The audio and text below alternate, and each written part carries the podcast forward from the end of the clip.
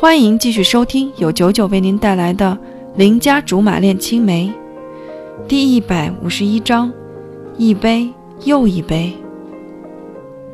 大家收到风贤的十二面金牌，以史无前例的速度登陆办公室。等人马到齐之后，风贤不慌不忙地出来了。眼看到了年底，虽然我来的时间不长，但相信还是有同事情谊在的。借着今天大家都在的机会，我想做东请大家吃顿饭，不知道大家肯不肯给这个面子？风贤的场面话说的真是好，不愧是一个部门的主管。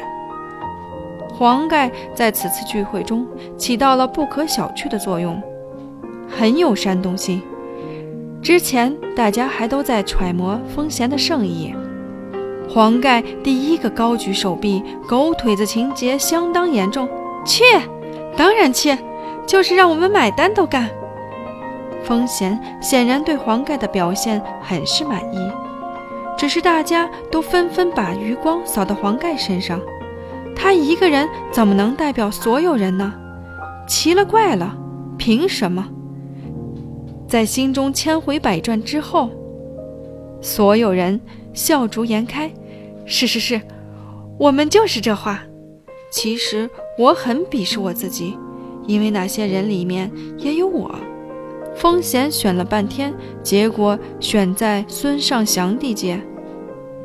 不愧是貂蝉的贤内助，肥水不流外人田，怎么都要捆绑销售。搞不好孙尚祥看在风贤的面子上，会打折来个兄弟价。我进门的时候，简直把罗苏和黄盖当做斗笠蓑衣来对待，务求让孙尚祥的员工看不见我。说起来，我们在这里说说笑笑，还是不久之前的事情。现在江山易主，我哪好意思大摇大摆、明目张胆故地重游？黄盖是个局霸，才落座就张罗着菜单，首先问的就是风贤。我还以为他会点龙肉，结果也不过就是些普通菜色。说实话，我有点失望了。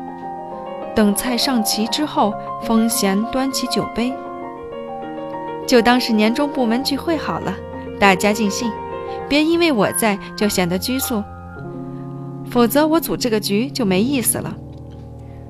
果真，大家都是识趣的人，说好听是见风使舵。说难听就是贪生怕死，连罗苏都在此刻表现得异常敏捷，举杯的速度让我一度怀疑以前考试打小抄时，他为啥就被逮到了。在大家欢快的、和谐的、激动的气氛中干了这一杯，怎奈风贤又端起酒杯，于是大家只好一杯又一杯，渐渐的。我感觉自己说话不利索了。